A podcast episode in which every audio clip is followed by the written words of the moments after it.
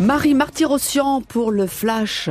Bonjour Marie. Bonjour Julia, bonjour à toutes et à tous. On commence avec un grave accident d'autocar euh, dans la nuit d'hier à aujourd'hui. Oui, ça s'est passé sur l'autoroute A6 à Aiguillé, à l'ouest de Dijon. Le car s'est couché sur le flanc pour une raison encore inconnue. Une adolescente est décédée dans l'accident. Au moins 12 personnes sont blessées. Cet autocar était parti de l'heure en Normandie. Il transportait une cinquantaine de personnes en direction des Hautes-Alpes. Un incendie hier à Saint-Manvieux-Bocage près de Vire, une longère a pris feu dans l'après-midi, presque entièrement détruite par les flammes. 27 pompiers sont intervenus, mais l'incendie n'a fait aucun blessé.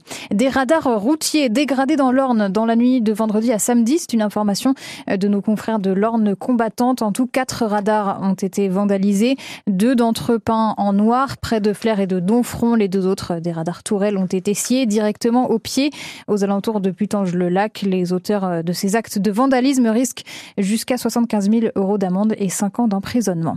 Le Salon de l'agriculture ferme ses portes ce soir, 60e édition de ce rendez-vous du monde agricole dans un contexte tendu, on le sait, avec euh, la crise que traverse la profession et peut-être de quoi apaiser un peu le secteur euh, ce matin. Depuis hier, les agriculteurs, éleveurs, viticulteurs font désormais partie de la liste des métiers en tension. C'était l'une des promesses de Gabriel Attal durant la crise.